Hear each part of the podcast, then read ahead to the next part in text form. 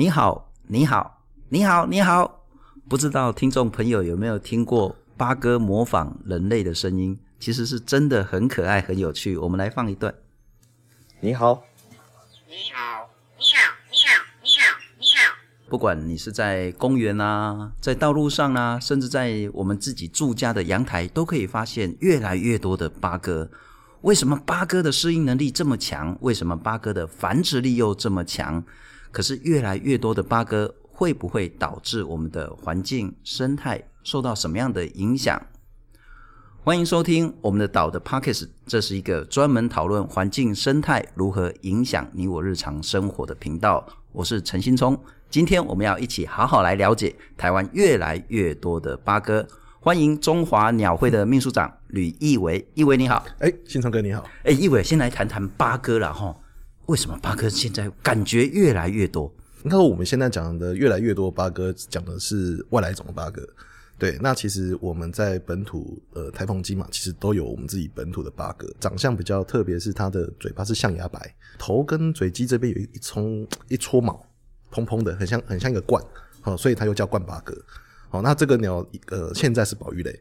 哦，八哥是保育类。对，那但是我们现在大家民众大家所知的八哥，应该基本上就是我们现在在不管在都市啊、农田田野中，呃，都会看到的外来种，比如说白尾八哥，比如说家八哥。Uh huh. 哦啊，所以这两种家八哥基本上全台湾非常非常多，你几乎是无孔不入都可以看看得到。那道路的号志灯的灯管管子里面。对，它就可以繁殖，就可以栖息。它不怕人，哦，不太怕人。然后再加上这些环境，等于是他们适应了一种新的新的条件，适应力超强，繁殖力又超强。对对，所以难怪我们看到越来越多。可是要分啊，哈，八哥是保育类，但我们讲的保育类是台湾自己的原生种。是啊，我们很简单来分一下，就是说白嘴的。对，就是台湾原生种的冠八哥，这边有一撮很时髦的这个毛，这样子。对对对对对，对就是台湾原生种白嘴的，这个是宝玉类的八哥。是是是。但是我们其实很容易看到的应该是外来种。对那外来种就是嗯出耶。是。啊嗯出耶又分两种，黄嘴巴的呢，又是黄眼睛，很像戴眼罩，是哦，那个蒙面侠那种的，或者是我们叫做裸皮的。对，这个叫做加八加八哥。对。那另外一种呢，就是没有眼罩的，就是没有裸皮的。对，那它其实尾巴有一个很明显白色的。对对对对对，这个叫白尾巴哥。是是是。啊，事实上，刚刚我们讲那三种，其实尾巴都会有一条白色的。其实白尾巴哥它虽然叫白尾巴哥，可是其他的八哥确实也有白尾巴。所以你，如果你用白尾有没有白尾这件事情来区分，其实不好认。不过我们是这样这样分类哈，其实那当然是爱鸟人士他会很在意分类。可是对一般人来讲呢，他其实就是你看到八哥呢，拜托。不要欺负它，因为八哥是保育类的动物。然后，如果你再仔细看，哇，眼前的这个八哥是白嘴巴的，象牙白的，恭喜你中乐透了，赶快拍照，然后通知鸟会说，哦，我这边有台湾原生种的八哥，那是真的不要去欺负八哥啦。其实我觉得大众都会会有一个现在一个一个印象，就是，诶，我们的八哥是不是要绝种了？很少。对，所以除了我刚刚讲离岛之外，其实我们本岛现在，尤其北部北台湾。如果你去河滨公园，嗯，比如说华江桥啦，或是你去整个淡水河系的整个河滨公园，其实如果你定下心去看，其实我们北部的冠八哥数量其实没有很少，只是相较于外来种来说，还是少了蛮多的。所以你们的研究是因为外来种变得蛮多的，可是本土种的呃台湾的冠八哥保育类的原生种并没有因此减少，诶、欸，有减少，但是。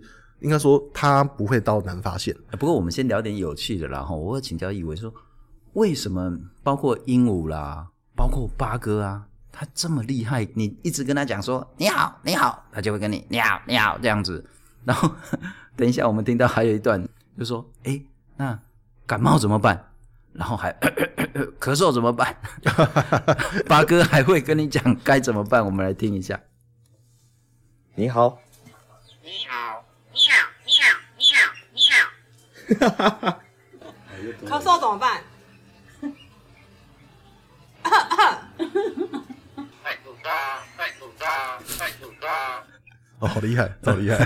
这当当然不是他教人，然后一定是人跟他讲说戴口罩，戴口罩这样子。是是是。啊，为什么？就特定的八哥或者是鹦鹉，它就是会学人叫。这这种鸟，它生理上构造有什么不一样？呃，鸟类它们其实声音可以分歌声跟叫声，但是歌声它很特定，哦，它会有时候会出现在一些呃繁殖期的阶阶段，哦，会比较使用比较多。那甚至有的鸟它会模仿，所以刚刚讲八哥、鹦鹉，它们就是诶、欸、会模仿人声嘛，嗯，对。但是这种技能，有的人说，诶、欸、在野外有人说这个是一种欺敌。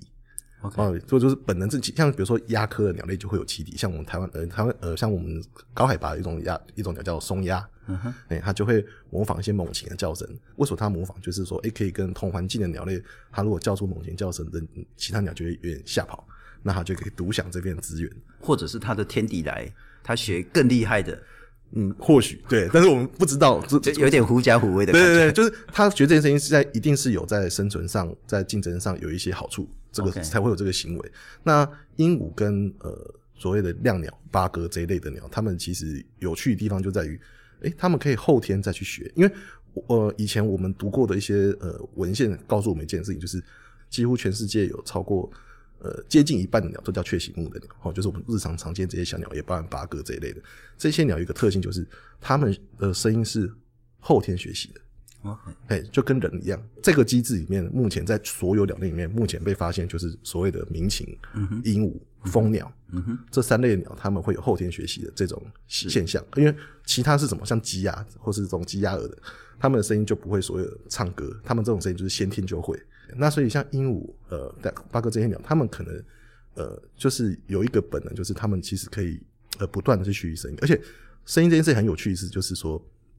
有的鸟，应该说大部分的鸟，很多都是在一岁之前，比如说它今天出生，明年开始自己可以自立繁殖的时候，那时候它的声音就定型。不过，一伟，你一开始讲说鸟有分歌声跟叫声，对，哦，那个是从人类的观点吧？就是说，我们以为它很好听，所以这叫在唱歌，是这样吗？就是什么叫歌声跟叫声？应该说，歌声在整个呃，在科学学术里面，在这个领域的学术里面，它其实是有一个。呃，一个相对不能说严谨，但是就是一个相对的定义。因为鸟类它们在繁殖期的时候会有一些呃，就是会有自发性的一种一种声音，就是会一直一直原地叫啊，然后而且就是它有季节性的，比如说繁殖期，或者是它会特定时间。那这种以前在过去会认为是公鸟才会做这件事情，公的，尤其在温带国家，因为温带地区的鸟很多都是公的会唱歌，母的不唱歌，而且那个声音是有旋律，有有的有旋律.啊，有的其实很一般。好像比如说麻雀这一类的，他们的声音你就觉得嗯，就很很一般，对，那也是它的歌声。可是这些声音会特定出现在某一些时机点，比如说繁殖期会会表现的比较多。那这些歌声通常会被认为是说，哦，这是一种宣示领域，或者是一种求偶的的本的一种表现功能。对，所以这个歌声通常在比如说嗯。你在一些很多的鸟类的赏鸟的一些资料库网站里面，如果你有上传叫声，他还会问你，你这是歌声还是叫声？他会去跟你确认这件事情。所以这在呃科学圈或者在赏鸟圈里面，其实这个东西是一个普遍被认知是可以区分的东西。OK，所以对你们赏鸟界来讲，那个就是功能性，如果是为了求偶或者是宣示领域，那这样子一个叫歌声，对，通通泛指，但是会有例外。那叫声它的目的跟功能是，就是。刚刚的这件事情以外的所有的东西都可以泛成是叫声。那如果我们用英文来说，歌声我们就讲 song 嘛，就是对。然后其他就叫 call。所以不管你是求偶，或是小鸟起食，或者是警戒，或者是逃跑，或者是同伴在觅食间啾啾啾啾的这种声音，都可以叫 call。只是这些 call 它会出现在不同情境，而且听起来不一样。了解，了解，了解。所以一种鸟的叫声，它其实可以拆解成呃很多种。我我印象很深哈，就是说那个几个月前啊，我家来了大概是两三的两三只的白头翁，是，好，我就在看，它平时叫的时候是很好听，是，啊，等我靠近他们的时候呢，它那个警戒心起来了，所以他就叫的很难听的声音，那我就知道他很不爽这样子。OK，然后他开始要在我家那个就是那个我住住铁皮屋嘛哈，在那个铁皮那个钢架上面呢，开始要筑巢的时候呢，又是完全不一样的声音，是。所以你们其实可以很清楚说，这只同一只鸟不同的叫声，它的目的跟功能跟情境有什么差别的？应该说，我们不是每一个人都可以举出来，因为很多是需要科学去验证的。但是就是说，这件事鸟鸟的声音有这样的层次是被公认的，OK，对，只是说我们台湾因为声音鸟类声音研究其实不多，所以我们通常都是拿国外的研究来类比这件事情。嗯、比如说你讲白头翁，它可能平常是啾咕哩啾咕哩啾咕哩啾咕哩，啊，有时候它会叽叽叽叽叽叽叽叽叽这种声音，它其实这是两种不同情境的声音。那八哥也是会有这样的状况，比如说它嘎嘎嘎，啊，会会有那种嘘嘘嘘嘘嘘嘘嘘嘘嘘这种声音，有点像宣誓的啊，有的是那种警戒的，对。但是你其实不知道它在想什么，因为我们毕竟不是鸟嘛。好，但是这些声音它确实会发现在出发生在不同的情境。哎，等一下，等一下。对，我刚刚讲说为什么八哥会学人讲话，也许是因为他的那个声音部位，或者是他，也许我们用人类的角度，就是他智商比较高，然后可以有后天学习。那人类如何学鸟讲话？你刚一次学了好多，所以是讲 你的部位、你的肌肉跟我长得不太一样。没有没有，我们人是声带嘛，那鸟的鸟的喉咙是鸣管。Uh. 哦，那鸣管很特别，就是它是一个像个倒 Y 字形，是哦，大概像一个 Y，然后倒倒过来的，两边就会接着左右肺部。那它们的声音很有趣，就是它们左右边的鸣管可以独立发出独立的叫声，所以它们鸟的声音一发出来的时候，它等于是有像和声这种感觉。所以你有时候觉得鸟的声音为什么会有点点？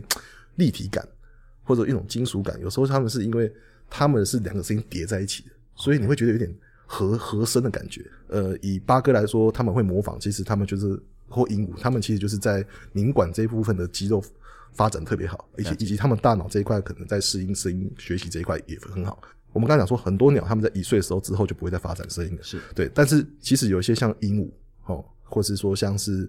呃，大家可能听过美国的、国外的金丝雀，嗯哼，这些鸟它们就不一样，是它们终身可以改变歌歌声，是，所以它们等于是说，它们每年都会换一次自己的歌曲。所以我在想，虽然我自己在亮鸟跟鹦鹉的文献没有怎么特别琢磨，但是他们应该就是属于这种呃所谓的开放性的学习者，是对，就是说他终身学习。不，我觉得我们刚刚这样讲，其实是向鸟类学习他们的整个生活，还有他们的习性，绝对不是说呃大家养鸟要从小养，然后就 不应该被饲养。是是。那但是也是因为真的不只是全那个台湾，全世界都会有因为这种饲养贩卖。或者是全球贸易的东西是是这样子导致像台湾外来种越来越多，是那也许不应该在这边出现的，通通都在这边出现了。我们来看一下嘉义大学徐富雄徐老师来谈到说，为什么八哥会这么多？回到几十年前八哥买卖的情形。我们在二十年前做的时候，台湾的一些鸟店在卖小鸟的情况其实还非常的普遍。那个嗯翠耶，白尾八哥一只啊。只要八十块，一百块吧。啊，你的悲催的那一只嘞，大概要一千二或一千五嘛。这个就是二十年前徐富雄徐老师他讲说当时的买卖的情形。然后因为那时候买卖，所以导致台湾现在我们看到外来种八哥会很多。其实也不止八哥，然后各个鸟也不止台湾，全世界可能都是。是是是是。所以这怎么办呢？怎么解决呢？啊，这其实是一个全世界都面临的难题，也不是只有台湾才有。所以，像比如说，呃，我们可能有一些，呃，你你有一些，比如说，好，我们台湾的冠八哥，我们台湾这种原生种，它其实在美洲也有，也有也有分布啊。那那美洲是哪来的？一样是台湾卖过去的。诶，不一定台湾，因为我们的这种冠八哥，其实在中国大陆，在其他地区也有分布。对，所以等于说，我们把生物圈的很多动物带向它未知的活动范围的时候。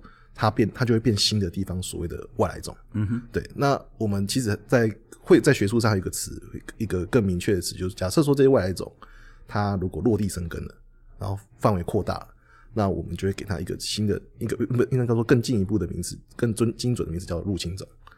对，所以我们常常讲外来入侵种，讲的就是这种呃已经落地生根繁殖的这些物种。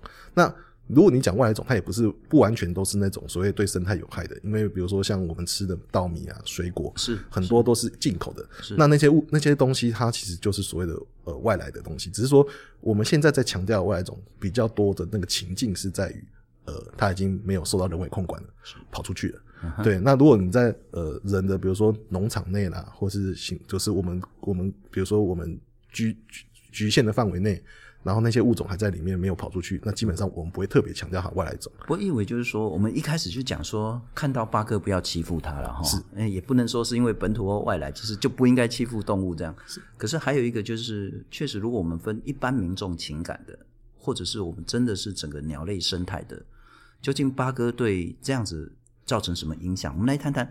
确实，恭喜仔，除了刚刚一开始说你好你好那个很可爱之外。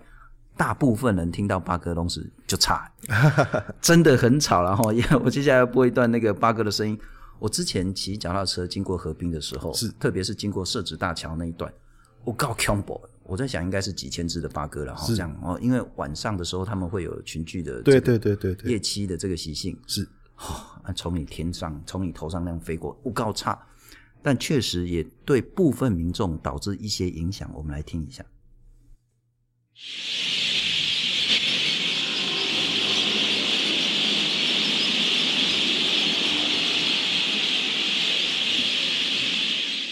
啊，阿妈，我没办法看书，没办法背书，因为那个小鸟的声音太大了，比家里的电视还大。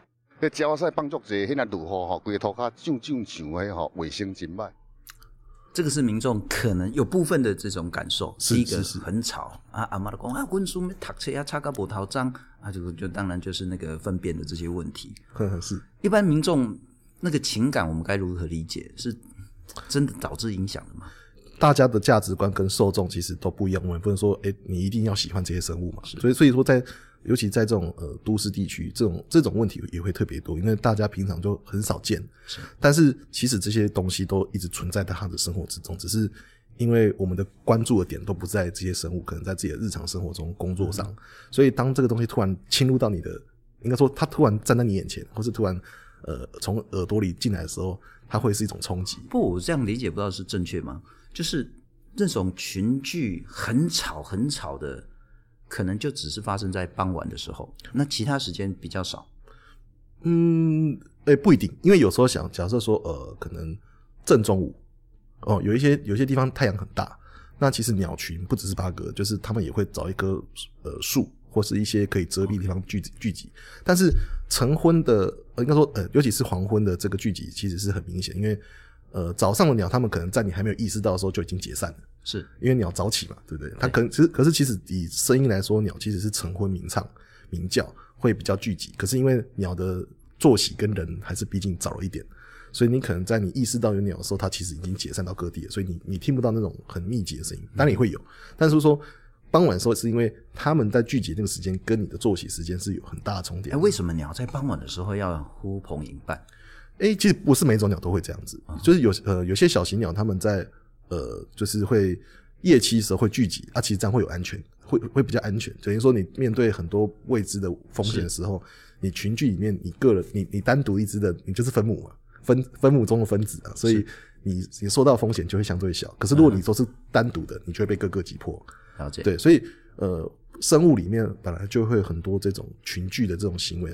好，比如说你可能繁殖期的时候是两两一对，嗯，对，可是你到非繁殖期的时候，就会大家群聚在一起。其实的目的就是在于说，就是呃，因为两两一对是为了要巩固好自己的后代，嗯，所以你两两一对，你其他人会变都是你的竞争对手。可是如果当你你你你你都没有这个目的之后，你剩下就是要生存，所以大家聚在一起就有好处，你就会等于说你可以共同找食物啊，你也可以共同发现敌人啊，所以动物在。在群聚的时候，它确实就就像大非洲的斑马，看狮子说，哎，眼线多，你就知道旁边有虎视眈眈的天敌在那边，所以你们就可以比较早预警。对，可是如果你今天是单独的，你有时候发呆一下，哎、欸，他们被你什么被偷袭都不晓得。嗯哼，对，所以这是一种动物的本能。不过人也一样啊，人到晚上也是需要找个伴啊，就是会担心、欸、也是孤单害怕，会怕黑。所以这是动物的天性啊，啊，但也不是所有动物都这样，因为有些动物就天生。狗叫，狗叫，对对对，对，它就是喜欢自己这样子。但是就是，呃，生物跟人的人也是嘛，就是生存策略不一样。是对，我们常常因为误解会有不同的错误行为。那也许因为理解，我们才知道正确下一步怎么做。所谓的误解，我们会不会太早误解了八哥？现在好像看起来比较多，所以就急着去认定说。它对其他的像麻雀啦、中沙燕啊、其他的这些鸟类，甚至生态，导致了什么很严重的侵略或者是冲击？目前你们的研究有吗？因为八哥的比较多，而导致其他的物种受到压抑？呃，目前这种比较性研究，其实我觉得还是缺乏的。应该说，目前比较呢有可以拿出数据，通常是它的族群量。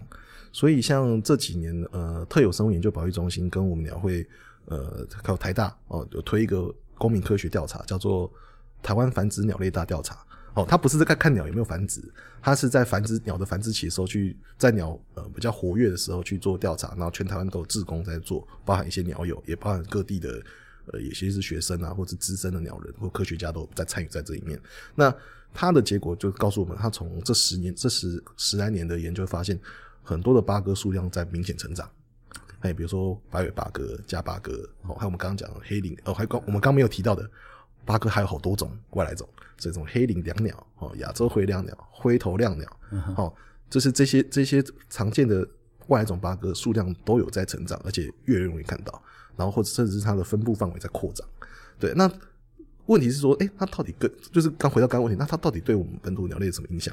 其实我们这个要去证实它，其实也不容易，因为。你要他必须要从他的一些生活史的习性行为上去观察，然后要具体观察到一些现象。其实，在整个呃我们现在的主流研究里面，其实他们不不容不容易投入资源下去慢慢去一一了解。因为大家可能会有一个印象，可能是那个印象，也许是两三年前，也许是五六年前，也许是一二十年前，说哦，我看到细喊的时候，那触角鸟啊，就是麻雀是哇满天飞。啊，现在八哥越来越多啊，麻雀好像就越来越少。那我们就直接扣连说啊，是不是因为八哥，所以麻雀变少了？以前看到很多鹰啊，就是那个燕子，也也许叫中沙燕与其他的，是好像也变少了。这两个会有关联性吗？一个多，一个少？是，呃，我觉得其实可能有关联性，也有可能是有其他因子在。比如说，呃，如果说假设他们这些八哥会影响到我们原生鸟类，那它会主其实会有什么样的问题？第一个是。呃，他们繁殖的的环境可能有重叠，比如说他们都用洞穴，那现在八哥这么多，他们自然要竞争上就会有困难。如果你要去比它的数量少，是不是都是八哥害的？我我想也不尽然，因为毕竟，呃，以麻雀来说好了，麻雀其实过去它其实跟农农生我们的农业环境有很息息相关，但是随着嗯整个近代几十年来的都市开发，其实我们的农地环境越来越少，所以等于是麻雀在都市环境里，它也是要寻求一片天地的时候，它其实就不见得有这个。呃，比如说这个强项去去生存，所以变成说大环境的改变其实也是一个因子，再加上外来种，所以外来种的增加其实它也是环境的一部分，是等于说你不只是环境、栖地、食物的改变，你还有更多的竞争技能，那这些原因都是什么？都是人为的改变。了解了解，因此我们在没有足够的研究下，恐怕很难去谈所谓的移除这件事情，因为大家会之前想到说。像那个 埃及，我们叫圣玄或圣环，然后是是是，那个就是说，你到底是念 IKEA 还是 IKEA？我都念 IKEA，那个 不是那么重要了哈。就是埃及圣玄或圣环。那那时候我们其实也报道过，哦，越来越多，越来越多，所以政府就采取一个叫移除。那移除之前最早是把它的蛋拿走，对。那后来就觉得好像还不够，最早不是拿掉，最早是喷油。啊，对对对对对对，就是让他不不愿意在这个地方了。就是说，因为蛋有蛋表面上有气孔，所以他用油的方式隔绝空气，然后借此让蛋蛋坏死，它就不会孵化了。但是问题是，台湾是多雨的国家，所以 你喷了油，下场雨就没用。对，下场雨就它效果就变。所以后来就把人家的蛋偷走了。对对对，后来还是不行，就直接开枪。我们来听听这个概念，这个做法。目前真的有必要用在八哥身上吗？我们来看看之前呢，移除埃及圣选，那其实就是我们的政府部门就聘请人直接就开枪了。我们来看看，开保险喽！一、二、三，nice。那当然，nice 是指他中了，但某种程度对爱鸟的人来讲，也就。不应该是 nice，它其实应该是很悲悯的情形。但我我想这都不重要，重要是说面对看起来而统计上也确实越来越多的八哥，我们需要有一些积极的移除做法。嗯，其实应该说，呃，在这个议题上，我就不会只聚焦在八哥这件事情，因为其实外来种它的形态，应该说，因为它的议题它存在各式各样的生物里面，好昆虫，好植物、鸟类。那对于整个在处理。保育的这个，比如说不管是主管机关还是民间团体，其实它都有资源上的上限的问题，所以变成说，呃，它理论上是要先去处理能处理的，你才能好好的去慢慢减少的来源。可是如果你先一开始先处理最难的，或是可能无法控制的，那它其实就会消耗很多的资源在做一件成效不不彰的事情。是对。那其实对于其他可能本来是小苗的一些状况，等到你回头去看的时候，诶，它又变大火了。对，所以就这这议题上，像比如说以鸟类来说好了，我们就会觉得说，呃，因为我们知道，其实在这阵子埃及社管处得很好，所以大众就会觉得，哎、欸，政府应该再把聚焦在我们的这种最多的外来种八哥。可是它的问题在于说，它无孔不入，数量太多，然后。呃，我们知道整个国家的政府预算通常在保育其实没有特别特别着重，这是一点，经费是有限的。那这个是人力也有限，你你要在台湾到底要找谁去帮你做衣橱？有人觉得，哎、欸，鸟会去做衣橱，但鸟会就跟大家讲，我们你，你是爱鸟，对，就是保育情感上在，呃，就是像比如说，我们如果是保育意识很清楚的人，我们当然知道做这件事对的。可是你犯大众的？因为鸟有很多也是大众，是，所以其实，在情感上是会有一点点拉扯的，是对。但你观念上当然会觉得，哎、欸，我们应该支持。可是做这件事情是困难的，而且这需要技术，所以不只是观念，其实技术也是很大的问题。所以不是大众，你你你会赏鸟就会猎鸟，就会抓鸟，这是两个两门子的事情。所以变成说，其实它需要专业人力。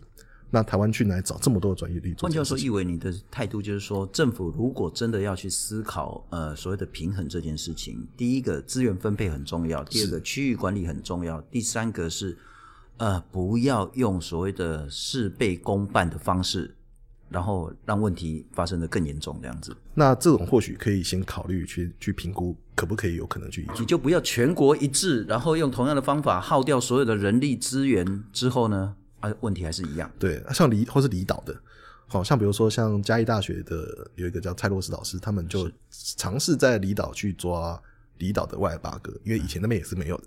虽然说我们还不知道它的最后成果，可是说这个就是一种开始尝试，就是说，呃，我们先从因为小小岛的它是一个生态很脆弱的地方，它有很多特殊的条件，一些生物在那边，可是它也相对容易受到任何的外来因素。欸、不过一伟，最后我还请教你了哈，为什么鸟？对你来讲这么有吸引力，那你其实自己、你们自己也推了一些 APP，然后让更多、更多想要听鸟的声音，不管是歌声或叫声的，可以很快的而且精准的听到这些鸟的叫。为什么这么吸引你？而你们的 APP 又做了什么？OK，呃，其实应该说鸟它其实是全世界你做自然观察，就是欣赏、喜欢观察自然的人，看鸟是最多的。好就是不管台湾还是国世界上，所以呃，它那它它这个为什么会这样的原因，就是因为鸟漂亮，嗯，好，然后鸟会叫，所以你容易察觉，然后声音又就其实有些蛮好听的，好，但不是所有鸟叫声都会让你觉得悦耳，好，但是说它的外观跟它整个形态，然后四处四处可见，所以其实它蛮讨喜啊。其实我我我我我也是这样子，就是我觉得。欸嗯，漂亮可爱，而且四处看得到，跟你的整个生活上是很紧密的，是对，所以它是一个你日常生活中就可以发现的一个很很奇妙的生物啦。其实我们这几年在推广所谓的公鸟类公民科学，就是希望说，呃，不只是科学家，你如果是大众，你会赏鸟，你会做记录，请帮我们一起用。呃，就是观察一边做，把你看到的鸟的数量种类记下来，是，然后上传到公开公开资料去，像比如说 eBird 哦，这个这样资料库，那就可以贡献你的一份努力，然后让科学家多一份资料。好，那我们这几年就是用这样的成果，也就是应该说，这个是跟美国康奈尔大学一起，等于是运用他们的工具啦。那它这个工具里面就发展出一个很好玩的 APP，叫做 Merlin，叫 M E R L I N。Merlin 不是要打英文哦，不能打中文。OK，Merlin N E R L I N，对对对。那这个 A P P 它可以干嘛？它其实就是可以让你，就是说，呃，你没有相机的时候，也没有望远镜，你可以透过脑补的方式，OK，回答它。呃，比如说你在哪里看到，什么时候看到，长什么颜色，什么大小，在哪里发现，它就会针对你给的线索，告诉你这只鸟是谁。那另外一个东西说，哎，你有照片，那直接用以图找图。那最后就是它可以知，它可以告诉你。你要用 eBird 资料库的大数据告诉你，你现在所在的时间跟你所在地点周遭可能会出现什么鸟哦，所以就是变成说，哎、欸，你今天即便是一个不熟鸟人，你今天用这 APP，你大概就可以缩小范围查询周边鸟，因为你可能大众去买书，书里面几百种，你不知道怎么去是去分类，但是它里面就可以帮你缩小范围，对，就可以一比对。那你可以让我们听一下吗？它里面每一种鸟都还会有叫声跟照片哦，所以我这边放一下。呃，这个里面的一些声音哦，那既然我们今天讲很多八哥嘛，那我们就来放一下八哥的叫声。诶，我们先放个白尾八哥的叫声好了。